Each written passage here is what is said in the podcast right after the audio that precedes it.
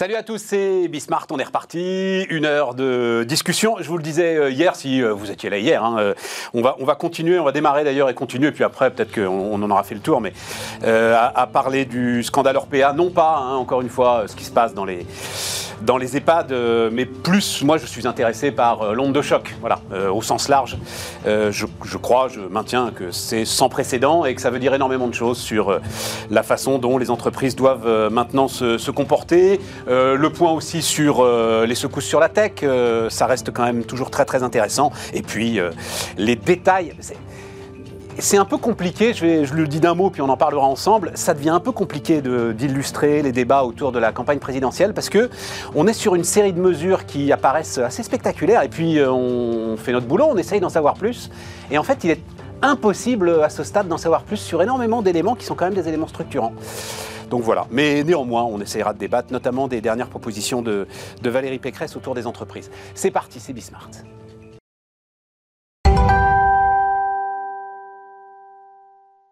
Donc autour de la table, Nicolas Duep. Salut euh, Nicolas, salut président fondateur euh, d'Alchimie. Euh, Émeric Préaubert. Salut Émeric. Salut Stéphane. Associé Sycomore Asset Management et Julie de la Sablière. Salut Julie.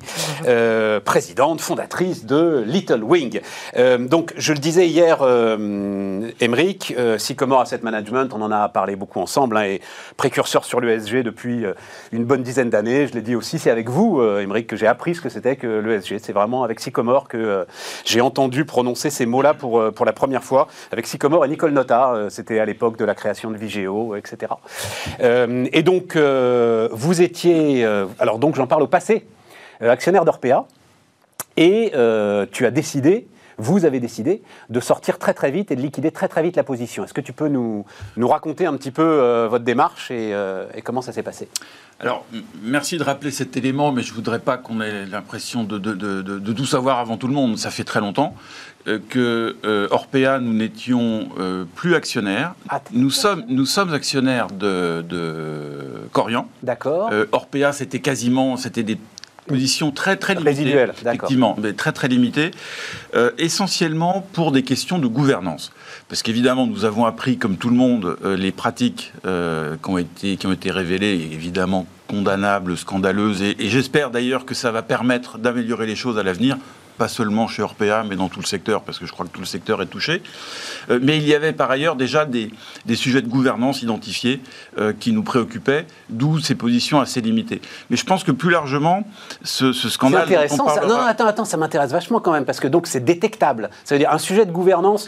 Alors, moi, je veux rester très mesuré sur les accusations qui sont contenues euh, dans le livre. Il y a une série d'enquêtes qui sont ouvertes. On verra bien On ce qu'il en est. Voilà. En revanche, le sujet de gouvernance est très intéressant parce qu'on a vu effectivement qu'il y a notamment euh, une vente d'actions au mois de juillet qui, celle-là, est indéniable. Voilà, c'est un fait. Et, comment est-ce que vous détectez ces signaux faibles autour de la gouvernance? C'est plus une, euh, une, relation au quotidien avec les entreprises, des, des réponses qui ne sont pas forcément très transparentes, des demandes que l'on formule qui ne sont pas prises en compte parce que nous ne sommes pas activistes au sens agressif pour faire sauter un management, puisque quand on est actionnaire chez Sycomore, c'est qu'on soutient une entreprise, mais on est nous sommes des actionnaires exigeants.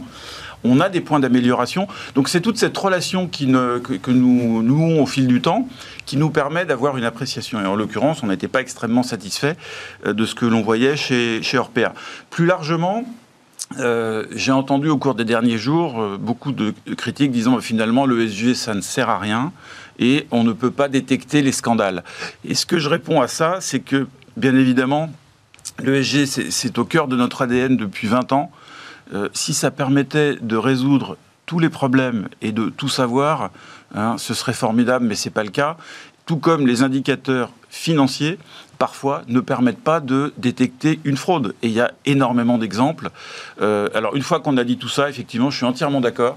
Et il faut attendre également le, le, les résultats de l'enquête, et euh, même, si, même si certaines pratiques sont euh, Émeric, c'est pas tellement l'ESG sert à rien. Moi, j'ai dit dans cette émission, c'est l'équivalent du triple A des, de la crise de, 2008, de, 2007-2008. De WorldCom et d'Enron? Non, non, non. Alors, ça peut être Enron, mais, mais plus les triple A sur euh, les fameux produits toxiques immobiliers des banques américaines. C'est-à-dire, on réalise peut-être que du côté de la notation ESG, il y a des éléments qui sont faits comme ça, euh, à la va-vite. J'ai lu notamment dans les échos un article très très intéressant qui euh, faisait le compte des effectifs notamment, hein, euh, dont disposent aujourd'hui les agences qui font de la notation ESG. Tu as une vingtaine d'analystes pour un millier d'entreprises. Enfin, c'est ton métier, je pense que c'est pas possible de travailler dans ces conditions-là, surtout quand il ne s'agit pas seulement de lire un bilan financier. C'est ça qui est, qui, je trouve, le, sujet très intéressant. J'espère aussi que cette affaire aura pour mérite, alors évidemment, d'améliorer les pratiques dans le secteur si ces faits sont avérés, ce qui a priori est le cas. Euh, ce que je veux dire aussi, c'est que le secteur a été plus que chahuté en bourse, euh, alors que les pratiques sont certainement, et ça c'est les professionnels du secteur le disent, encore pire dans les, euh, les établissements détenus par des fonds de private equity qui, eux, n'ont aucun contrôle et qui sont encore euh, plus dans le, dans le flou. Écoute, on avait hier euh, à cette table un témoignage avec, donc, le, j'ai oublié son nom, le numéro 4 du secteur, euh, bordelais, donc non coté, private equity. bon, on décrivait une situation et un comportement exemplaire. Voilà, j'en sais rien, hein, mais espérons-le. Espérons-le. et, peut-être moi, ce que, que m'inspire cette histoire pour regarder devant, c'est que je remarque, et c'est plus une réflexion sur l'ESG et, et, le rôle des investisseurs responsables. Beaucoup euh, d'indicateurs de, ESG aujourd'hui sont au rouge sur Orpea, et donc Orpea va être exclu de tout un tas de, portefeuilles. Euh, ce que je pense, c'est qu'il serait peut-être plus utile, et là je parle de manière assez large, pas de donner un blanc-seing en disant bah, ça y est, la crise est passée, on achète, mais de regarder l'avenir. Est-ce qu'il y a des mesures correctrices qui sont prises? Est-ce qu'il y a une véritable évolution de gouvernance? Je pense que là, on pourrait, en tant qu'investisseur, avoir une approche un peu plus pragmatique et un peu plus constructive. Je ne suis pas en train de dire qu'on achète systématiquement les entreprises qui se comportent mal. C'est pas du tout ça. Mais on achète les entreprises qui sont en train de se, transformer. Je pense que ça, c'est un élément important dans l'évolution euh, à venir de, de, de l'ESG. Très important. Euh, qui veut réagir, Julie? C'est vrai que. y a, euh, Après, on parlera ensemble communication de crise, hein, mais, euh, restons d'abord sur l'ESG. Tu, tu soulignais, enfin, c'est vrai qu'on est dans une phase où, après la phase d'explosion, classique, comme classiquement dans les gestions de crise, la, la, crise finalement se structure autour de différents débats. Il y a évidemment le débat autour de l'ESG, et là je te rejoins complètement, c'est-à-dire qu'on voit bien que quand même il y a un certain nombre d'investisseurs aujourd'hui qui se contentent de, cocher des cases euh, et de, de déclaratifs en fait d'entreprise sans avoir vraiment des éléments euh, de benchmark. Et c'est vrai que ce secteur euh, bah, du, de, la, de, la, vieillesse, de la grande dépendance, etc., c'est un secteur qui a une contribution sociétale évidente. Donc un certain nombre d'investisseurs effectivement qui, qui veulent être euh, axés sur la sustainability et tout, le regardent, comme vous regardez, euh, comme vous êtes euh, dans, dans Corian. C'est vrai que ça soulève quand même beaucoup de questions sur la manière dont ces contrôles sont faits. Et là, la lettre que Mirova a adressée, qui est intéressante. Puisque... Alors attends, il faut le dire. Donc Mirova, qui est, je crois que c'est filiale de Natixis, hein, filiale, de, donc de BPCE. C'est un des gros actionnaires de. Troisième actionnaire d'Orpea, et qui effectivement, mais on va continuer la discussion là-dessus, lui dit nous, on veut rester pour justement essayer d'améliorer les choses peut-être aussi parce qu'ils sont euh, quand même tankés avec une position qui s'est effondrée de 65%, donc euh, mm. c'est pas maintenant que tu vas sortir. Euh, et sortir par le haut avec le statut d'entreprise à mission. Voilà, et on, voit que dans cette lettre, ce qui est intéressant, c'est quand même qu'ils ont eu un certain nombre d'échanges avec, avec Orpea qui sont restés quand même pour beaucoup euh, sans réponse. Donc ça questionne quand même la qualité du dialogue qu'ils ont euh, avec les entreprises. Et effectivement, ils ont cette piste d'entreprise à mission, qui est d'ailleurs aussi évoquée par la ministre et qui est aussi évoquée par le CINERPA, en disant finalement, dans ce secteur qui est aussi sensible et aussi important, c'est vrai que bah, la fin de vie avec euh, la rentabilité, ça, voilà, c'est compliqué de voir l'apport que ces acteurs privés peuvent avoir et de se dire que est-ce qu'effectivement ils, ils, se font de l'argent en gros sur le dos des personnes âgées, qui est la question qui choque aujourd'hui autour de ce scandale-là. Statut d'entreprise à mission. Enfin, je le dirais pas comme ça, Julie. Je te laisse bah, euh, le dire comme ça, mais non, tu mets de l'efficacité euh, dans un système dont tu as absolument besoin. Moi, je le dirais comme ça, mais non, mais ils, ont, ne devraient pas gagner d'argent. Non, non, euh. mais ils ont, ils ont évidemment, ils ont évidemment une place. Après, dans le statut d'entreprise à mission, il y a évidemment un effort de, de prise en compte de l'extra-financier qui est plus important important dans ces entreprises, c'est évidemment très souhaitable. Il y a un effort de dialogue constant avec les parties prenantes qui est évidemment très souhaitable. Et avec une structuration de ces parties prenantes, il y a eu un article intéressant dans l'Express qui parlait du cas danois, où effectivement, au Danemark, ils gèrent plutôt bien cette question-là, mais notamment avec euh, des associations très présentes qui mettent énormément de pression pour défendre effectivement la, prise en charge du, bien vieillir et pour mettre la pression sur les acteurs. Et si les parties prenantes se structurent et deviennent plus fortes et plus puissantes, ça sera aussi plus difficile pour ces groupes-là de les ignorer. Le troisième point de l'entreprise à mission, c'est là où c'est pas un, un blanc-seing et ça suffit pas de dire qu'on est entreprise à mission. Parce qu'au cœur du projet de l'entreprise à mission, il y a quand même le juste partage de la valeur. Et on le voit bien ici dans ce cas-là, euh, il y a effectivement de l'efficacité économique. C'est 4%. Alors je le dis à chaque fois, mais c'est 4% la marge d'Orpea. Qu'est-ce que tu me parles de partage de la valeur? Franchement, les gars se goinfrent pas, quoi, tu vois. Enfin, il y a un, point qui est absolument critique dans ce secteur, qui est le recrutement. Enfin, si tu n'arrives pas bah, à recruter euh, des aides-soignants, tu n'arriveras pas à ouvrir les maisons dont on a besoin pour gérer effectivement le, mur du vieillissement qui est devant nous. Donc à un moment, ce sujet-là devrait être aussi sur la table. Alors, alors bon, là on rentre dans des détails que, en l'occurrence, moi je connais pour en avoir discuté avec Sophie Boissard, la patronne Corian. Le problème du recrutement dans les maisons de retraite, c'est qu'il y a un numerus clausus. C'est-à-dire que ce sont des diplômes d'État et des diplômes d'État à numerus clausus. Donc là encore, le, secteur privé est absolument pas responsable de la situation de, de sous-effectif. Et je peux dire que Sophie Boissard, elle ne demande que euh, à recruter davantage et à ouvrir ce numerus clausus autour de l'ensemble des professions de santé. Hein. Et ça, et ça c'est effectivement, ça sera, enfin, c'est forcément le débat qui devrait être posé sur comment on, paye mieux euh, et on ouvre les capacités de recrutement sur ces profils-là. Attention toutefois, enfin, le sujet d'entreprise à mission que tu connais très bien. Euh, le comité de mission, donc tu es sous le, contrôle d'un comité de mission mmh. que tu as quand même constitué toi-même. Hein. Euh, C'est-à-dire qu'il est à ta main, le comité de mission. C'est là où il faut donner des gages de, crédibilité de ce comité. C'est essentiel. Nicolas moi, je voudrais revenir que sur ce débat ou ce procès d'intention sur le privé euh, dans, cette, dans cet univers, euh, à savoir qu'on ne pourrait pas finalement avoir une activité de service pour s'occuper de nos aînés euh, et que ce serait le secteur public hein, qui devrait être euh, en charge de tout ça. Au passage, on a quand même 75% des établissements qui sont euh, des établissements publics, donc on focalise sur les établissements privés et les dérives qu'il y a eu là-dedans, mais ça serait aussi intéressant de savoir s'il n'y en a pas dans les 75%. Elles sont plus importantes, elles sont plus importantes parce qu'il y a eu un rapport du... Donc moi, mon point n'est pas du tout... Quoi, pas plus importante de quoi Plus important bah, tout ça Il y a eu un rapport du défenseur des droits qui disait que dans les plaintes remontées dans ces établissements, il y en a 45% qui concernent le secteur public, 30% l'associatif et 25% le secteur privé. Donc je ne dis pas du tout qu'on a pas besoin du secteur privé, on en a besoin absolument. Et, donc en fait, euh, c'est de revenir sur le schéma classique, où à savoir que ben, on délègue, euh, enfin l'État va déléguer euh, à des établissements privés, donc il y a un cahier des charges, il est extrêmement précis, il, y a des, il y a des prestations comme des concessions d'autoroutes ou des concessions d'aéroports qui sont à suivre, puis après il y a des autorités de contrôle. Et donc là on retombe sur les ARS, donc les agences régionales de santé, dont on a découvert à peu près le rôle au moment du Covid.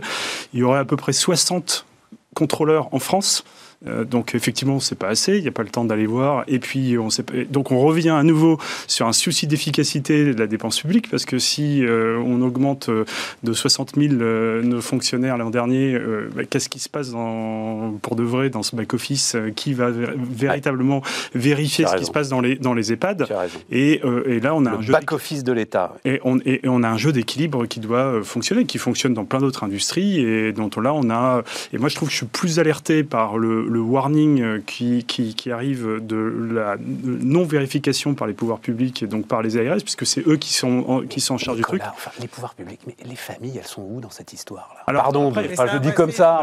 mais... enfin, je veux bien, moi, qu'à chaque fois on dise, enfin, l'IGAS et tout ça, c'est quand même des services pléthoriques je, ne comprends pas euh, où sont les familles dans cette histoire. Après, on peut si la situation est à ce point épouvantable. Tu après, on peut réouvrir le dossier qui est au-dessus, qui est après la place de nos aînés dans la société, euh, ou au moment où on parle. C'est quand même euh, d'abord, enfin, le libéral que tu es, c'est quand même d'abord une responsabilité individuelle, non eh bien, Moi, je suis entièrement d'accord. Donc, d'ailleurs, ce qui me choque, c'est qu'il y ait 75% d'établissements publics dont on se connaît les limites, d'ailleurs, dans l'hôpital et à côté, et que derrière, on focalise juste sur ces 25% où il peut y avoir des dérives, mais enfin, c'est pas non plus euh, incorrigible. Et puis, euh, ça doit être euh, une prestation de service qui est rendue et qui n'est pas forcément assurée par tout le monde. Quoi. Bon, juste pour en revenir au. Est-ce que c'est pas le premier ESG warning? Comme il y a eu des profit warnings, qui pouvaient. Donc, je crois que c'est 15% du capital d'Orpea qui a été largué par les institutionnels la première après-midi, donc quand le monde. C'est quand même une boîte à 4 milliards, hein, c'est pas, pas une mm-hmm. petite chose c'est pas la première fois qu'il y a un impact ESG avec cette force, cette vitesse. Le premier ESG warning, c'était Volkswagen quand même, hein, avec le scandale de, septembre 2015. Et là aussi, là aussi, euh, personne, en tout cas nous, on n'avait aucune idée de ces trucages de logiciels dans les moteurs euh, diesel à l'époque. En revanche, en revanche, on a miraculeusement échappé à Volkswagen parce que, pour des questions de gouvernance, encore une fois, à une époque où le président Piège et le CEO Winterkorn ne se parlaient plus, etc., ce qui dans, toute entreprise est une catastrophe, a fortiori dans une entreprise de cette taille. Mais sur l'aspect Orpea, euh, ce qui est aussi, je pense, assez dommageable, c'est que les décisions sont prises dans l'urgence. Je ne suis pas du tout à vouloir réguler euh, au maximum. Mais si l'AMF avait dit on suspend les cotations pendant quelques jours pour qu'on reprenne nos esprits, je pense que ça aurait été utile. Ça avait été fait. Euh, par exemple, pendant la crise souveraine pour les banques italiennes ou les banques espagnoles, c'est des proies tellement faciles. Encore une fois, je dis ça, je suis vraiment, je, personnellement, je suis contre trop de régulation. Le marché est libre, chacun doit pouvoir intervenir, mais dans certains cas, je pense qu'il faut laisser la poussière retomber. Parce que ce qui est assez grave dans cette histoire. Mais attends, attends,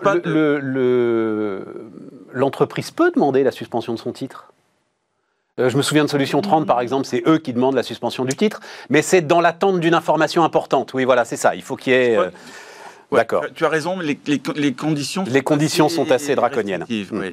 Et ce qui est très grave aussi dans cette affaire, et je ne préjuge pas de la gravité des faits qui vont être c'est que, et Sophie Boissard l'a très bien rappelé dans un courrier extrêmement clair et, convaincant il y a quelques jours, c'est qu'un, évidemment, on est tous d'accord, on a besoin du privé. Le nombre de plus de 85 ans va tripler d'ici 2050. Euh, on connaît les contraintes budgétaires publiques. Euh, et, c'est évidemment une nécessité absolue de prendre soin des, personnes les plus âgées et, et les plus fragiles. Et pour cela, aujourd'hui, ces modèles d'entreprise sont mis en danger. Alors, euh, évidemment, le cours de bourse a baissé, euh, c'est pas très agréable qu'on est actionnaire, mais je mets ça de côté. On va s'en remettre, on est. Hein, euh. mais ces entreprises sont fondamentalement déstabilisées. Le modèle, je ne sais pas si vous le connaissez, mais ce sont des particuliers qui achètent, par exemple, une chambre, voire des, achètent des lits plus personne ne veut bah, investir. Ben, on était hier avec un gars qui avait vendu beaucoup de ses chambres à ses clients, absolument. grave. Et quand je vois, et là encore, je trouve que c'est assez dommage de, réagir autant à chaud. L'émission euh, Cache, Investigation. Le cours de Corian a baissé de 17% en une journée.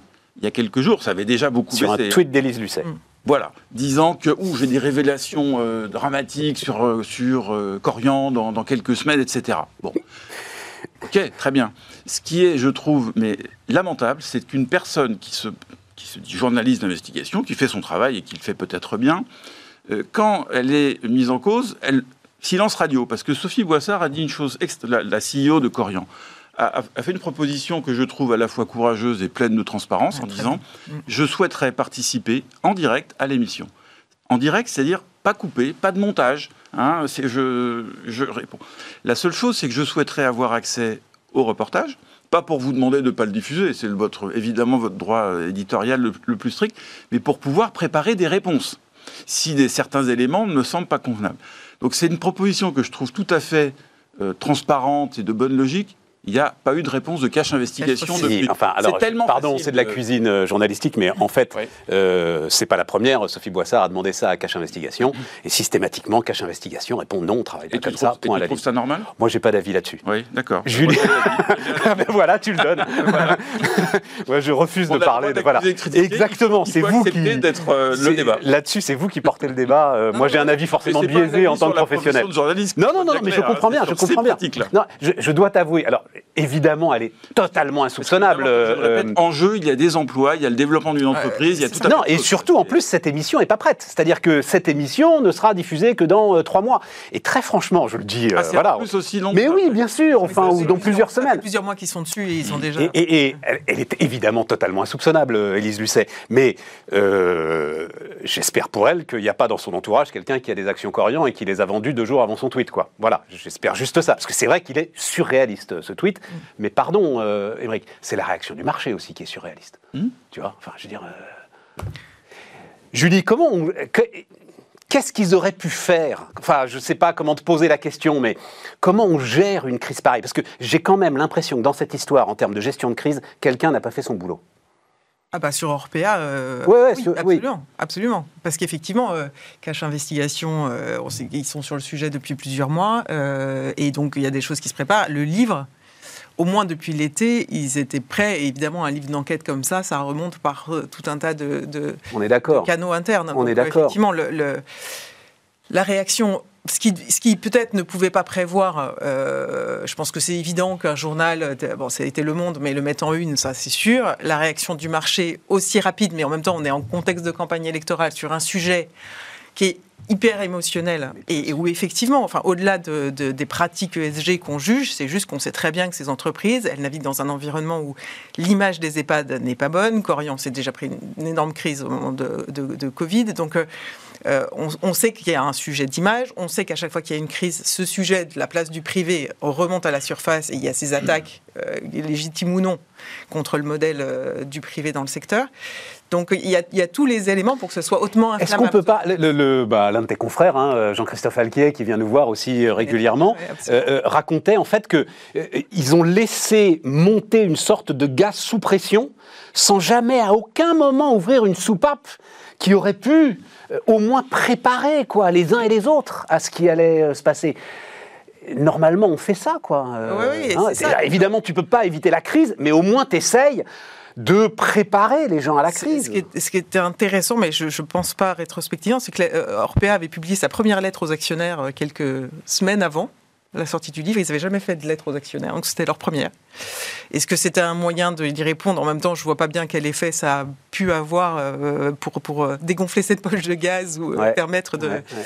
Et surtout, ce qui me frappe, c'est que leur communiqué part à 18h30. ils écrivent dans la nuit à leurs actionnaires. Donc on sent bien qu'il y avait quand même une impréparation euh, derrière. Et puis après, bah, les, auditions euh, sont catastrophiques, euh, remontent les députés, la ministre est atterrée de, du niveau de dialogue qu'ils ont avec eux. Donc effectivement, ils ont, bah, tout est parti. Donc c'est vrai que c'est très compliqué pour eux et c'est une gestion de crise qui a été assez désastreuse. Nicolas, tu as euh, sur la gestion de crise, ça donne un, enfin manifestement ils avaient l'information depuis l'été, enfin euh, donc manifestement ça, donne ça donne le sentiment d'une gestion de crise un peu à l'ancienne. On va essayer de contenir, on va essayer d'étouffer, on va faire levier avec des pressions à droite et à gauche, mais à l'heure des réseaux sociaux, à l'heure de l'information ouverte, euh, on peut pas contenir, on peut accompagner en anticipant et en revotant un peu le trafic.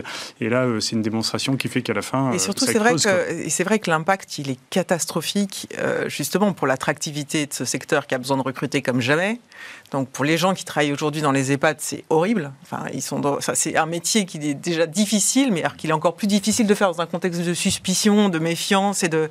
Donc euh, ils se retrouvent, enfin pour les salariés qui y sont, ils se retrouvent harcelés. Et effectivement, la confiance dans le système est, très fortement ébranlée. Donc oui, c'est désastreux. Une crise comme ça, ça se gère forcément au long cours. C'est ça l'idée. Enfin, moi, je suis frappé de ce que tu dis, Émeric, je ne savais pas. C'est-à-dire manque de communication avec les actionnaires, c'est-à-dire manque de communication, comme tu le disais, avec l'ensemble des parties prenantes. Voilà, et c'est ça, en fait, le terreau, autant sans doute la situation à l'intérieur. C'est ça le terreau de la violence de la crise. C'est une entreprise qui a toujours été relativement discrète. Hein, euh, ça me fait penser à Lactalis quelque part. Contrairement à Corian, qui à un moment a eu un vrai choix de s'assumer comme leader dans ce secteur, de, de parler de ce secteur, d'expliquer. C'est quand même un secteur où il y a un écart énorme entre son utilité sociale d'un côté et son image. Quoi. Mm. Et donc, à un moment, euh, bah, il faut y aller. Et euh, on ne peut pas. Euh, Orpea, ça a toujours été mm. pour vivre heureux, vivons cachés, avec une comfy, voilà, une trajectoire boursière exemplaire, formidable, etc. Et en même temps, pas de communication de l'entreprise. Très peu. Et aujourd'hui, ils en payent le prix. Bien. juste alors un, dernier mot là-dessus, euh, sur cette question effectivement d'impact, c'est-à-dire euh, alors il se trouve que j'écoutais ce matin Patrick Pouyanné, très impressionnant, euh, euh, raconter la, mutation de Total, mm. voilà, et, son, plan de, son plan de mutation. C'est-à-dire, toi tu es effectivement dans l'idée, mais c'est un peu ce que dit aussi Mirova, dans l'idée que ton rôle d'actionnaire ESG, c'est d'accompagner les mutations et pas de sanctionner les secteurs qu'il est aujourd'hui très facile de sanctionner, c'est ça le truc Non, absolument et encore moins d'exclure une fois que le scandale euh, est, connu. Si on peut le savoir avant, évidemment, c'est formidable. On peut pas tout. On peut pas tout savoir avant, malheureusement, euh, avec les meilleurs efforts. En revanche, oui, je, suis entièrement d'accord que ce soit. Je pense que c'est même, pour moi, euh, le, la pierre angulaire de, de l'ESG efficace et pas de l'ESG hypocrite greenwashing en disant j'achète pas de pétrole, j'achète pas les mines, sauf qu'on on, en a déjà parlé, on en a besoin. donc, pour moi, et d'ailleurs j'en parlais récemment dans le cadre de la mission demandée par Bruno Le Maire à Yves Perrier, euh, Donc Yves Perrier, patron d'Amundi, enfin euh, maintenant il est président, voilà. Il a nommé une directrice générale. Euh, patron d'Amundi, qui est le neuvième gestionnaire d'actifs au monde, je crois. Hein, le seul qui vient, américain. Voilà, et qui vient de passer les 2000 milliards d'ailleurs d'actifs sous gestion. Exactement. Et, l'idée, la question posée, c'est comment décarboner réellement les portefeuilles et comment on fait. et donc Yves Perrier a consulté assez largement donc, un certain nombre d'asset managers dont on faisait partie mais pas seulement. Et c'est ça qui est intéressant. Euh, on n'est pas les seuls parties prenantes aussi des organisations gouvernementales et enfin des entreprises. Et ce que j'ai trouvé intelligent la, de la part de cette démarche, c'est que les entreprises contactées ont été les vrais pollueurs. C'est-à-dire pas ceux qui sont euh, à la marge du problème, mais c'est par exemple, constructeur automobile, la Fédération française de l'aluminium, il n'y a pas plus enfin, consommateur d'énergie. Le, ciment, le ciment, le ciment. Le ciment. Ah, le ciment. Et, donc c'est ça, et effectivement, et la conclusion, alors je ne vais pas donner les conclusions du rapport, parce que Yves Perrier rendra son rapport à la fin de ce mois, mais ce qui sortait de ces, ces échanges, c'est que sa question était la suivante, il ne comprenait pas que les portefeuilles verts achètent uniquement des sociétés vertes. Et je lui ai dit, je suis entièrement d'accord. C'est bien d'en acheter parce qu'il faut soutenir les, fabricants de, évidemment d'éoliennes, etc. Mais pour moi, le plus important, c'est d'acheter le brin qui sera vert demain. Il ne faut pas acheter le brin qui reste brun. La mine de charbon qui a pour juste objectif d'augmenter la production, comme c'est le cas de beaucoup de mines en Chine, euh, là, il faut être un peu sérieux. Mais en revanche, pour faire avancer les choses, ça c'est pour les, pour, euh, par exemple, pour et Total, c'est un, c'est un très très bon exemple parce que c'est pas du discours ce que fait Patrick Pouyanné. Les faits sont là et l'argent est là, surtout les capex sont là. Et je pense que c'est un petit peu la même chose dans le cadre de scandales euh, très majeurs comme celui d'Orpea, voir si réellement à partir de maintenant il y a des changements de pratique. Entreprise à mission, super. Je pense que c'est un petit peu la partie émergée de l'iceberg. Hein. Il faut que fondamentalement, il y ait des. Enfin, si, si les faits sont avérés, hein, euh, qu'il y ait des changements de pratique, peut-être un peu plus de contrôle. Enfin bon, il y a beaucoup de choses à faire et je pense que c'est ça le rôle d'un investisseur responsable c'est de suivre ses progrès. Euh, sans complaisance, mais avec lucidité. Un mot, un mot. Mais en tant que société cotée, nous, on reçoit de la part des fonds euh, des questionnaires certains tous les six mois, d'autres tous les ans. Et puis certains ont des entretiens. Et à la fin, euh, ben, l'an dernier, euh, parce qu'il n'y a pas que les critères verts, il y a aussi les critères de gouvernance, il y a les critères de pratique, de sécurisation, etc. Mmh. Et qu'est-ce qui a changé, qu'est-ce qui a évolué, voilà, etc. Et ils mesurent en fait le différentiel. Donc c'est mmh. pas forcément notre point de départ, et pas forcément top à un moment donné, mais ce qui va les intéresser, c'est l'évolution. Et euh, alors tous les fonds ne le font pas, mais moi ce que je trouve intéressant là-dessus, c'est que et là où le SG est bien, c'est que ça fait créer, ça crée quand même une dynamique générale, à la fois pour ceux qui investissent et puis pour ceux qui accueillent les fonds euh, dans, dans, le cadre de leur entreprise. Et ça nous force à expliquer le plan d'action. Et je pense qu'au moment où on explique le plan d'action, tant que société, on est crédible ou on n'est pas crédible. Et un investisseur sait à ce moment-là si c'est du pipeau ou pas. Mm. Et euh, vous soulignez tout à l'heure la capacité de détecter des problèmes de gouvernance. Bah, c'est à ce moment-là qu'on voit bien si euh, c'est du greenwashing ou du social washing et si la société évolue dans le bon sens ou pas. Et donc ça, c'est pour nous des rendez-vous qui sont assez importants au-delà de la l'aspect modèle économique et l'aspect financier. On a des rendez-vous ESG euh, e et on fait attention de bien les préparer. Quoi. Julie, tu as un dernier mot? Non, la question c'est que, enfin, pour envisager une sortie de crise sur Orpea, il faut se dire qu'est-ce qui fera que ça ne pourra pas se reproduire. Et la réponse ne peut pas être on va mettre plein de plus de contrôle public de l'autorité publique. Donc il faut bien que ces entreprises, elles trouvent leurs moyens de régler leur gouvernance. Et c'est pour ça que l'entreprise à mission, normalement, elle, elle doit être une réponse. Elle peut être une réponse en tout cas. Et Sachant qu'on parlait. C'était intense. Ouais. Moi, je veux bien qu'on fasse l'heure là-dessus, hein, mais. Euh, On parlait de le, le, comité mission est nommé par l'entreprise. Je crois, vous me dites si je me trompe, que les entreprises à mission doivent être entre guillemets validées, auditées par des cabinets par un indépendants indépendant. Qui, qui valident qu'effectivement l'objectif, enfin, la mission est remplie, mm. que les choses sont faites correctement. Donc ça se passe comme ça, je crois. Absolument. Il y a, un audit financier et un audit extra-financier. Il faut faire les choses sérieusement. On marque une pause.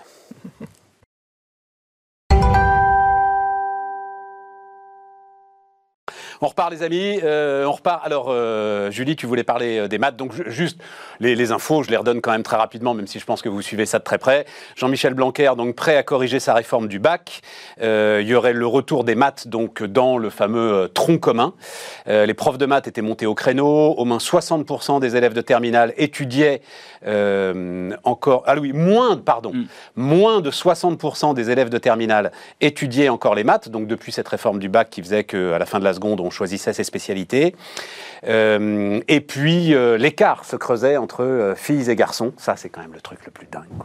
bref, c'est-à-dire que les filles étaient encore plus nombreuses que les garçons à renoncer aux maths à l'entrée en première, et donc visiblement on va corriger tout cela. Euh, tu as un mot à dire, euh, Julie, là-dessus, puis j'aurai une, un tweet à vous montrer euh, très spectaculaire. Un, mot, parce que je trouve que c'est intéressant d'un point de cristallisation du débat sur en fait, un peu un faux sujet sur l'inscription des maths dans le tronc commun.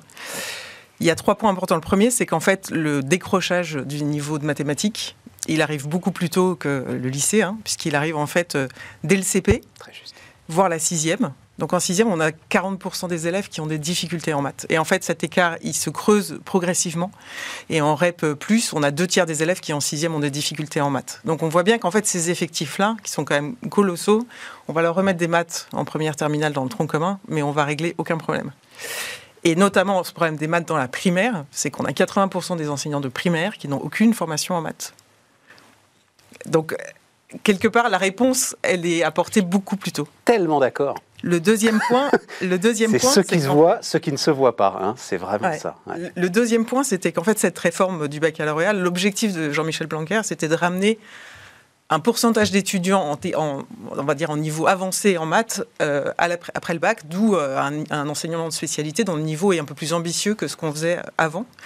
Euh, et aujourd'hui, il faut savoir qu'on ne forme que 2% de nos effectifs, euh, on va dire, avancés en maths. Il n'y en a que 2% en France, il y en a 11% dans le CDE, il y en a 50% à Singapour et en Corée du Sud.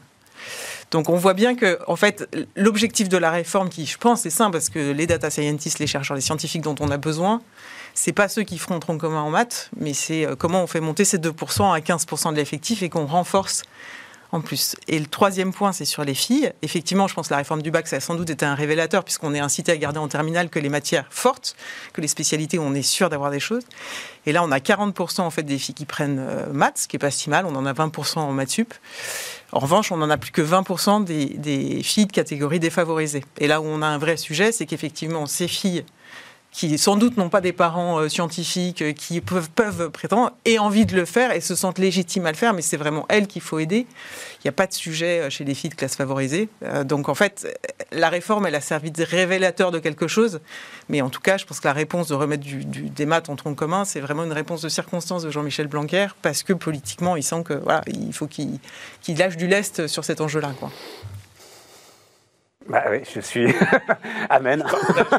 je dirais même que probablement dans notre pays, en tout cas pendant très longtemps, même si ça s'arrange un petit peu, on a, à mon sens, accordé trop d'importance aux mathématiques dans la sélection des meilleurs élèves. Euh, parce que qu'il faille être bon en maths pour entrer dans une école d'ingénieur, tout le monde le comprend, mais dans toutes les prépas, prépas commerciales et autres, les maths, c'était c'est quelque chose d'hyper important. Or, à mon avis, c'est plus pour être un, dirigeant, etc. Il vaut mieux travailler ce qu'on appelait avant les humanités que faire des maths. Donc trop de mathématiques et axer toute la sélection là-dessus, en France, c'est peut-être excessif. Ouais, c'est un sujet de compétitivité pour la, France à long terme. Quand on se projette euh, et qu'on a toutes les études qui démontrent le poids euh, d'apprendre à coder euh, pour être capable d'être dans l'algorithmie euh, et rentrer dans tous les, systèmes Internet, le data scientist, le data mining, etc. Enfin, on voit tous les, ces jobs d'avenir qui sont des jobs très qualifiés, très rémunérateurs, sur lesquels beaucoup de pays se positionnent. Nous, la France, on avait un socle mathématique qui nous prédestinait quand même à être un, pays leader euh, dans, cette, dans cet univers, dont on sait qu'il sera absolument clé pour la bataille euh, numérique et la bataille de compétitivité des pays de demain. Donc, euh, effectivement, je ne pense pas qu'un sujet de bac, c'est un sujet de, de vision de l'ensemble de la filière pour arriver à penser oui, mais... métier de demain. Moi, là où je veux ton avis, c'est la façon dont le présentait Julie, qui est très très juste et euh, merci parce que c'est à rebours de ce que j'ai entendu partout. J'ai entendu partout ah ouf, Jean-Michel Blanquer recule sur euh, euh, cette réforme absurde, alors qu'au contraire, lui voulait en fait concentrer l'excellence euh, et, permettre à ceux qui aiment les maths euh, d'aller plus haut, quoi. C'est ça, c'était ça le sujet finalement. Alors ça, il remet pas en cause, hein. ça, ça continue de fonctionner. Bah oui, mais comme tu vas te retrouver avec des élèves comme moi, je l'ai été, si tu veux, euh, totalement nul en maths et qui effectivement dormaient en cours et effectivement sans doute mm. devaient d'une manière ou d'une autre ralentir tout le monde moi je comprenais effectivement l'intérêt de cette réforme. mais aujourd'hui, avec la, par exemple en, terminale, euh, quand vous avez les maths experts, euh, vous avez déjà euh, ceux qui sont très bons et eh oui, mais... continuer à pousser vers une forme d'élitisme. Oui, mais c'est ça qui va peut-être être mis en cause, tu vois. Voilà, mais alors le, vrai sujet, moi je pense, c'est effectivement c'est les 15%, parce qu'à un moment donné, pour recruter du data scientist et pour recruter du développeur de très haut niveau, et pas simplement qui, qui pisse de la ligne de code, c'est-à-dire des gens qui ont un peu d'algorithmique, qui savent mettre des cubes entre eux, etc. On a une pénurie, on l'anticipe, ça fait 10 ans qu'on se le dit, et on, va, on est déjà en train d'en souffrir en ce moment, ça devient un enfer actuellement de recruter un bon développeur euh, à Paris. Donc euh, c'est des programmes qui se font sur plusieurs années, et euh, des dizaines d'années, et la maths, les maths sont la base du sujet. On ne peut pas faire d'algorithmie sans avoir un minimum de maths. Juste parce que c'est un tweet que j'ai vu passer très spectaculaire, je sais pas si on va pouvoir l'afficher, parce que des fois j'oublie de les envoyer les images que je veux voir. Voilà, je sais pas si on peut le voir, hum, ça rend pas très très bien à la télé. En gros, c'est deux offres d'emploi. Il y a une offre d'emploi pour être prof de physique, et puis derrière, une offre d'emploi pour être, je crois, c'est euh, euh, caissier euh, dans, un, dans un grand magasin. Et caissier dans un grand magasin, c'est mieux payé que prof de physique. Voilà, ah, aujourd'hui. C'est un énorme sujet. Ah, bah, c'est la, pour moi, c'est la, c'est la base de tout. rémunération. Faut oui, si, si, si, je crois qu'il est un peu au-dessus. Il y en a un qui a 1400 quelque chose et l'autre à 1005. ah ben c'est la base de tout pour moi, c'est la mère de toutes les bases. Et sur la sélection, en fait, le taux de sélectivité des enseignants de mathématiques au CAPES est, est bien plus haut que dans toutes les autres matières. Aujourd'hui, on recrute. Euh, bien plus haut, mais je crois qu'il. Enfin, le problème... Pardon, il est, enfin, il est plus bas. Ah oui, voilà, c'est ça, bien plus bas. Oui, oui bien plus bas parce qu'il n'y a pas de candidat. Et quand on voit le salaire d'un prof de maths en tu France. Tu vas bosser avec Nicolas, si tu es fort en maths, tu vas pas être. Euh, bah, c'est ça, ils vont gagner beaucoup plus. voilà. Euh, on commencera à se rapprocher d'un prof de maths en Allemagne. Et ça nous renvoie à la, à la sempiternelle question de, dans la fonction publique. Il n'est pas normal qu'un prof soit payé ce prix-là et le back-office qui continue à grossir, à nous coûter une fortune. Et la, la, réforme, elle est là. C'est mm un moment donné, euh, coupons et puis euh, doublons pour les infirmières, pour les profs, enfin tous ceux qui sont non, si en tu première, en première ouais, mais en service avec Enfin bon, alors ça pour le coup c'est un débat que j'ai eu euh, là. Mais si tu commences à dire pour les infirmières, à ce moment-là tu le fais pour plus personne. À un moment, faut, faut faire un choix radical. Et moi, je milite pour qu'il soit fait en faveur des profs. Sur l'éducation. Il faut faire un choix mmh. radical. Tu n'es pas dans une situation où tu peux s'aimer, tu vois. Non, mais l'investissement en éducation, il est rentable. Enfin, on peut vite avoir des résultats. C'est un métier de service, donc il faut rémunérer les gens qui font le service. Oui, oui, mais euh, si tu dis euh, je vais en donner parce que la justice aussi est dans un état déplorable, enfin tout le secteur public est dans un état déplorable, tu vois. Et donc à un moment, moi je suis pour faire un choix on peut faire un choix, mais déjà, euh, pourquoi on a recruté 70 000 bonhommes l'an dernier euh, Pourquoi faire? Qu'à partir du moment où le service rendu n'a fait que se dégrader bah Mais on ne va pas pouvoir parler de Valérie Pécresse. Vous ne voulez pas parler de Valérie Pécresse Non, non, je, enfin, je le dis juste d'un mot, on n'aura pas le temps d'en parler, mais on, en parlera euh, demain. la pénurie de candidats menace le bon fonctionnement des services publics. Besoin de recrutement de 100 000 personnes par an. Et donc, Amélie de Montchalin lance la, la, plateforme de la marque employeur de l'État. Voilà. et donc, euh, le nombre de candidats au concours de la fonction publique a été divisé par 3 en 25 ans. Euh, c'est une transformation de la société très profonde, mais euh, on n'a pas le temps d'en parler parce que tu veux parler de Facebook, euh, Nicolas. Alors vas-y. Moi aussi, ça m'intéresse beaucoup, Facebook. Donc bah, allons-y. C'est passionnant. Est-ce qu'on va passer des GAFAM au, au GAM? Est-ce que le F est en train de sauter bah, En fait, c'était un peu le colosse au pied d'argile. C'est-à-dire que c'est le seul dans les GAFAM qui a un modèle économique qui est reproductible. Les autres ont tous des barrières à l'entrée de dingue, que ce soit Apple avec son téléphone et son système fermé, Google avec son moteur de recherche, Microsoft qu'on a mis un peu partout, Amazon avec une chaîne logistique hors du commun. Là, on est dans une agence de publicité qui monétise du trafic et dont on voit que le trafic, euh, quand avec les émergences de TikTok, euh, bah, finalement, avec une audience qui est euh, très volatile, très peu fidèle et qui peut disparaître euh, du, jour au lendemain.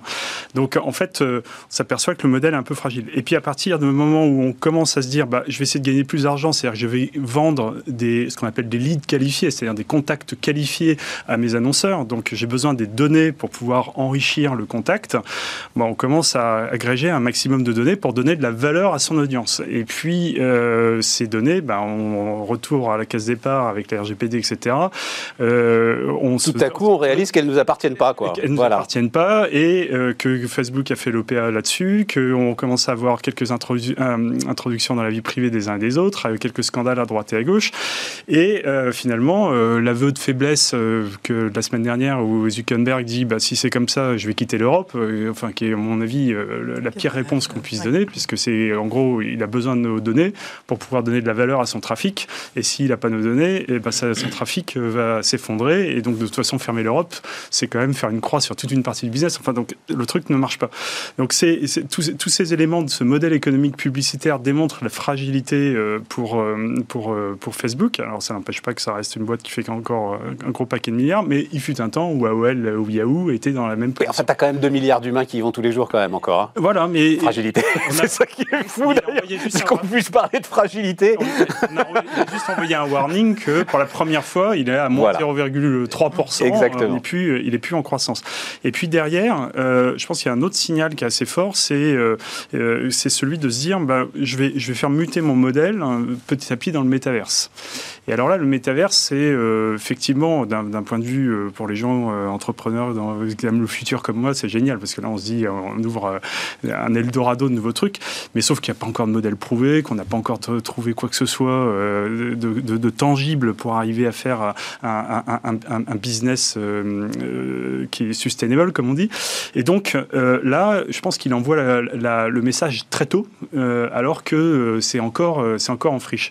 Et se dire qu'on va avoir à côté, un côté un business fragile et on va prendre des milliards pour aller le mettre sur un autre business qui est alors lui pas fragile, c'est-à-dire qui est inconnu, Là, ça envoie des, des, des signaux euh, extrêmement, extrêmement troublants. Et puis après, euh, bienvenue en bourse, c'est-à-dire qu'une fois que vous avez commencé à rompre un peu la, la, confiance des uns et des autres, euh, bah, vous pouvez partir à, la cave. Et ce que j'ai aussi appris à mes dépens d'ailleurs en bourse, c'est que au moment où vous commencez à vous écrouler, vous avez tous les cafards qui sortent de partout et chacun qui commence à vous tirer dessus. Vos anciens amis deviennent vos ennemis et puis toutes les affaires ressortent. Et à ce moment-là, c'est une boule de neige qui devient extrêmement difficile à gérer. Euh, on ne rate, tu sais, l'adage boursier, on ne rattrape pas un couteau qui est en train de tomber. Quoi. Non, et là-dedans... Euh, et là, il est tombé de 200 milliards quand même, le couteau. Là. Oui, il peut tomber de plus encore. il peut tomber de plus.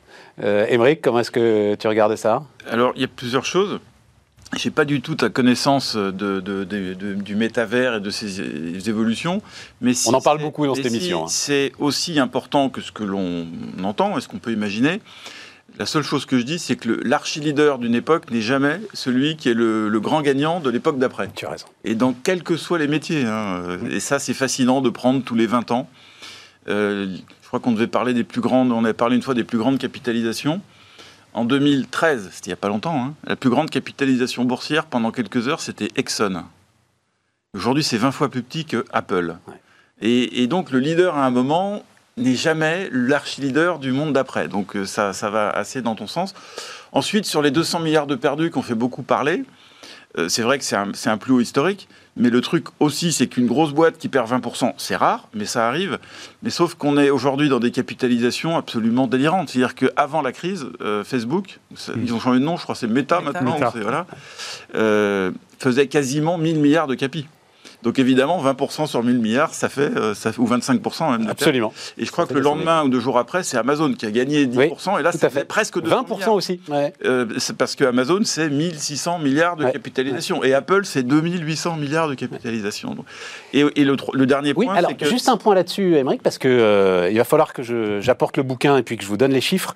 je le cite pratiquement tous les jours là en ce moment, le bouquin de Thomas Philippon, Les gagnants de la concurrence.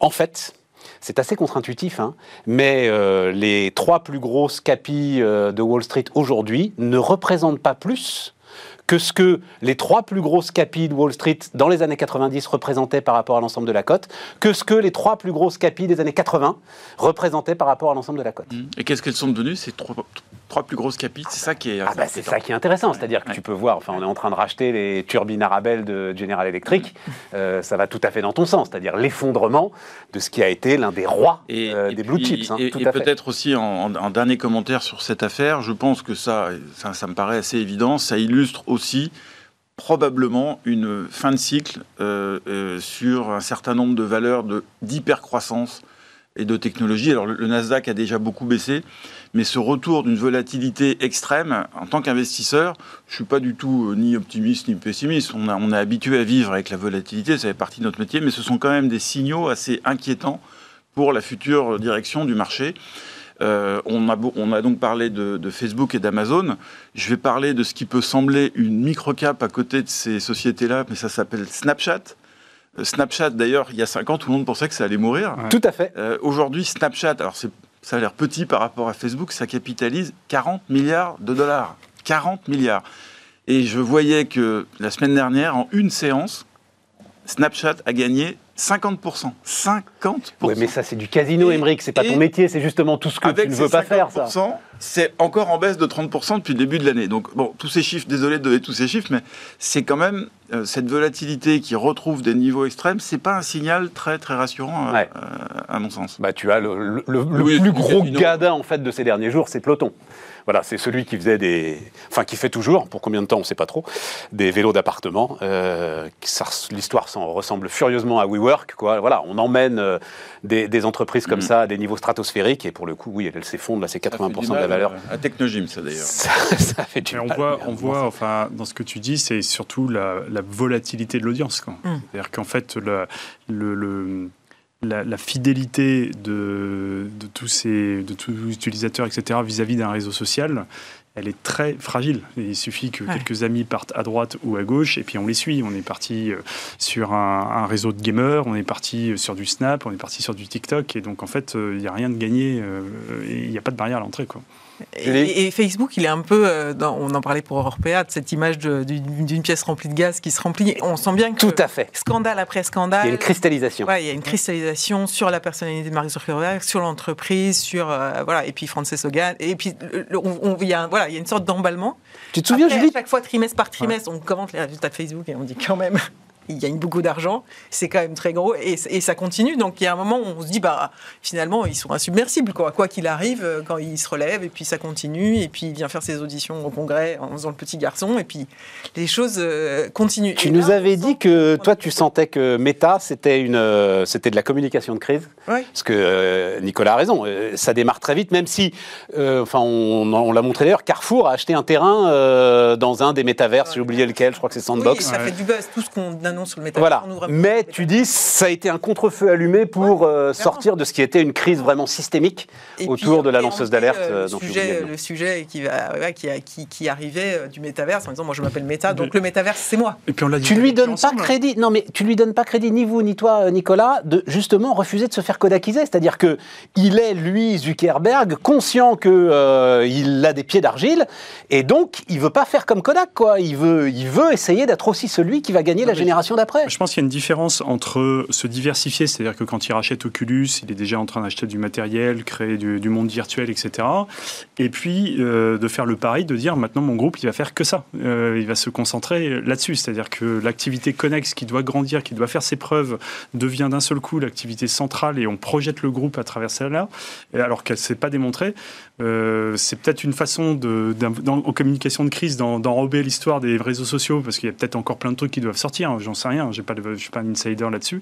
Mais, mais en tous les cas, c'est d'un point de vue euh, financier de l'extérieur, c'est pas, pas Il y a un point, moi, qui m'étonne quand même, qui est dans leur communication euh, financière. Je le trouve très c'est comme s'ils voulaient eux-mêmes provoquer un réajustement, quoi. Parce que, en fait, quand ils annoncent la baisse, euh, la baisse modérée quand même, hein, mais c'est vrai que bon, c'est une tendance, c'est peut-être un effet de pic et ça va aller plus loin, mais, mais ils sont très, euh, genre, bah oui, grosse concurrence, TikTok, etc. Donc ils, ont été très, euh, disant, en, gros, laissant montrer, mais, mais accréditer le fait qu'ils étaient face à une concurrence aujourd'hui beaucoup plus forte et contre laquelle ils n'arrivaient pas trop à lutter et le, la, sortie de l'Europe qui est annoncée, effectivement, hein, c'est un risque qu'ils ne peuvent pas ignorer. Donc que ce soit dans un rapport d'activité, que ça figure dans un rapport d'activité, c'est peut-être normal, mais c'est pareil. enfin, c'est comme s'il se tirait un peu une balle dans le pied. Enfin, il est discrètement. Il a fallu aller le chercher dans le rapport d'activité, hein, visiblement. Moi, je l'ai pas lu, mais ah, visiblement, c'était pas affiché. Euh, tu vois, l'histoire de si effectivement on peut pas rapatrier nos données aux États-Unis et les traiter aux États-Unis, euh, il se pourrait qu'on en soit amené à quitter l'Europe C'était pas non plus placardé à l'entrée de Facebook. je trouve qu'ils ont une, communication assez négative sur eux-mêmes. ils sont au cœur de la bataille des données. Et ils sont. Ah, très clairement, c'est très intéressant. Que ils ont euh, les pouvoirs publics avec l'Europe, ils ont la techno avec Apple qui dit maintenant je, mmh. je, je, protège donc je donne je ne partage plus les données. Ils sont ensuite euh, l'histoire des cookies, euh, donc qui sur lequel ils vont perdre la main, sur lequel Google a réinventé une façon de contourner le système, mais eux ne l'auront pas. Et donc en fait, sans les données, ils ne peuvent pas valoriser ce qu'on appelle le CPM, le coût par millier, donc la, valeur des clients. Et donc, de toute façon, le, modèle a un problème parce qu'ils ne peuvent pas l'emmener euh, de façon euh, jusqu'au ciel. Attends, parce que je veux encore euh, solliciter Emmerich parce que c'est un truc qui me passionne, moi, autour d'ALD. Hmm. donc il nous reste 10 minutes là, juste pour en parler. Donc, alors il se trouve qu'en plus c'est une illustration de ce que la philosophe Gabrielle Alperne, qui est venue régulièrement ici, notamment l'année dernière, écrit sur la façon dont les entreprises doivent alors non pas se transformer, mais finalement, alors elle, elle parle de centaures, euh, aller dans la périphérie de leurs activités, essayer comme le centaure euh, de trouver quelque chose qui semble totalement, euh, totalement au-delà de leur, de leur métier d'origine, mais qui pourtant a des passerelles avec le métier d'origine. Et donc, c'est ce que la Société Générale fait, mais alors là, de manière très spectaculaire avec mmh. ALD. Donc, il y a maintenant quelques semaines, la Société Générale a racheté un très important gestionnaire de flotte néerlandais, c'est ça Un chèque à 5 milliards d'euros quand même, ce qui fait de ALD la première flotte européenne euh, en termes de. Enfin, c'est surtout vers les entreprises hein, qui se. Aujourd'hui, oui, mais ils se développent vers les particuliers. Mais aujourd'hui, c'est les entreprises, plus de 90%. Émeric, c'est une banque, c'est la Société Générale. Qu'est-ce qu'elle fait avec une flotte de 4 millions de véhicules Elle fait très très bien justement, parce que c'est probablement, un, enfin c'est pas la seule activité, mais c'est une des activités qui fonctionne très bien euh, chez la Société Générale. C'est pas la seule banque à avoir fait ce choix-là, parce ce métier de la flotte automobile, il est détenu donc par des banques. Euh, euh, BNP a un acteur très important qui s'appelle Arval dans le. Mais c'est quoi le lien Le financement. Bah, le financement, évidemment. C'est euh, et c'est la, la, oui c'est ça, la gestion des valeurs résiduelles, euh, Alors, bah, les capacités d'acheter des voitures, le, financement des véhicules neufs déjà. Euh, et puis ensuite, effectivement, il y a une partie, alors c'est pas majeur, mais d'analyse crédit pour, pour mesurer le risque lié à ces. Même si le risque est assez diffus, puisque le, je pense que le plus grand client d'ALD, c'est moins de 1% de la flotte, et ce sont des grandes entreprises. Et cette opération, donc effectivement, c'est un métier qui est réalisé par des banques, aussi il y a un certain nombre d'acteurs euh, qui sont bien évidemment euh, au sein des constructeurs automobiles eux-mêmes. Euh, c'est assez logique. Hein, On est constructeurs. en fait, c'est les deux, je dirais, les deux facettes importantes. C'est un, les achats, et deux, le financement. Donc c'est logique que ce soit partagé entre. Et cet exemple de fusion, alors les méga fusions en général, je m'en méfie, mais là, nous avons applaudi des deux mains. le dossier LD, on le connaît un tout petit peu, puisqu'on est actionnaire depuis l'entrée en bourse on n'a pas vendu un titre depuis et on avait acheté 20% de ce qui était placé en bourse. Donc c'est vraiment une position euh, forte, forte ah chez nous. On n'y a pas touché, j'ai plus l'année de cotation, mais ça fait maintenant plusieurs années. On est évidemment en contact très proche avec le management. Et à chaque fois qu'on les a vus, parce qu'il y a tout un tas de rumeurs, de rachats, etc., à des fonds de private equity. les fonds de private equity, ce sont des gens souvent très intelligents qui vendent très cher. Et on a toujours dit au management, on n'est pas opposé à une opération, mais de grâce, faites attention au prix. Parce que si c'est grandir pour grandir, ça ne nous intéresse pas. Et il faut vraiment, vous êtes en plus très très mal valorisé en bourse. Euh, ALD, j'adore cette société, personne n'aime bien. C'est parce qu'il n'y a pas une croissance à deux chiffres. Bah non, hein. mais il y a une croissance régulière année après année. Et il y a 7% de rendement. Alors ça fait sourire tout le monde, mais 7% de rendement quand les taux sont négatifs, c'est magique dans un business qui est très solide. Et là, ils font cette opération qui leur permet en gros de doubler de taille. C'était à peu près la même taille en, termes de flotte. Le prix est tout à fait convenable puisque c'est en gros les multiples qui sont appliqués par le marché ALD qui sont des multiples vraiment raisonnables. Hein. C'est 9 fois les bénéfices. Hein. C'est pas pour une société qui croit, c'est quand même pas cher du tout. Il y a une partie d'augmentation de capital et ensuite des synergies qui sont très clairement identifiées puisque bah, c'est les achats. Hein, et quand on achète deux fois plus de véhicules, bah, on a de meilleures conditions. C'est pas très compliqué. ça c'est clair, oui, ça c'est clair. comprendre. Non, non, mais et ensuite c'est du back office, euh, ce qui est compliqué à gérer, mais du back office, euh, il y a vraiment des économies à faire. Et puis le dernier point, c'est très malin. On a passé du temps sur sur l'ISPLAN, c'est que euh, en termes de, de coûts, c'est beaucoup moins efficace que ALD. Et sans entrer trop dans les détails. Le, néerlandais, tu veux dire? Le néerlandais. D'accord. c'est 56% de cost income, hein, ce qui est le ratio dans toutes les boîtes financières, alors que ALD est à 48. Donc ils ne vont pas faire converger ça en deux ans, mais il y a vraiment de la place. Donc c'est une magnifique opération euh, qu'on a, enfin, qu'on soutient. Que tu as applaudi euh, dès demain, mais, mais quand tu regardes la valo de l'ensemble, là, ALD par rapport à Société Générale, ça commence à devenir commence à devenir important. Ah, ça commence à devenir important. Donc moi ça me et d'ailleurs et d'ailleurs plus que ça quoi. Enfin tu vois, c'est quelque société chose. Générale à côté ALD essentiellement pour montrer la valeur de cette euh, société enfin pépite, j'exagère peut-être un petit peu mais cachée et Société Générale de manière assez habile n'a coté que 20% des titres. On garde 80%, garde 80% de filiale. tu sais à quoi ça me fait furieusement penser à, à furieusement penser à Atos et Worldline. Donc Atos qui a coté sa filiale de paiement Worldline, c'était à l'époque de Thierry Breton. Atos est au CAC 40, cotant cette petite filiale de, de, paiement, filiale de paiement qui, elle, aujourd'hui est au CAC 40, quand Atos s'est complètement effondré.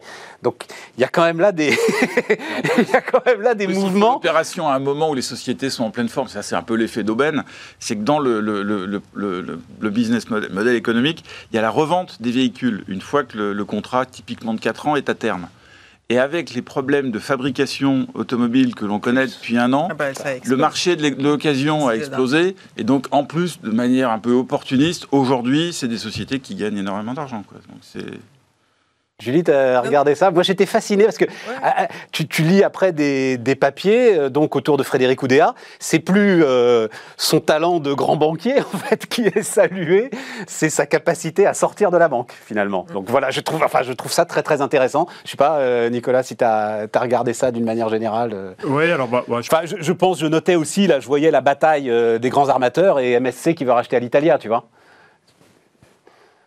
Les gars, ils font des bateaux quand même. Mm. ils veulent racheter à l'Italia. On comprend la logique, c'est pareil, c'est passionnant. On est sur des notions de, peut-être aussi des notions de cycle, c'est-à-dire qu'il y a des groupes euh, qui se diversifient, ouais. business connects, et puis il y a un mois, ensemble, on discutait euh, de la, du morcellement de G, euh, qui était à la fin de sa diversification, puisque c'était un groupe qui avait je ne sais pas combien de, de métiers, mais qui finalement vendait euh, secteur par secteur pour avoir des champions dans leur secteur qui allaient se concentrer. Donc il y, a, des phases de boîte où on est capable d'intégrer des business et on est capable de s'étendre. Et puis il y a des phases où il faut se recentrer pour devenir bon sur son cœur de métier. Et à ce moment-là, on se, on se sépare. Donc c'est des cycles.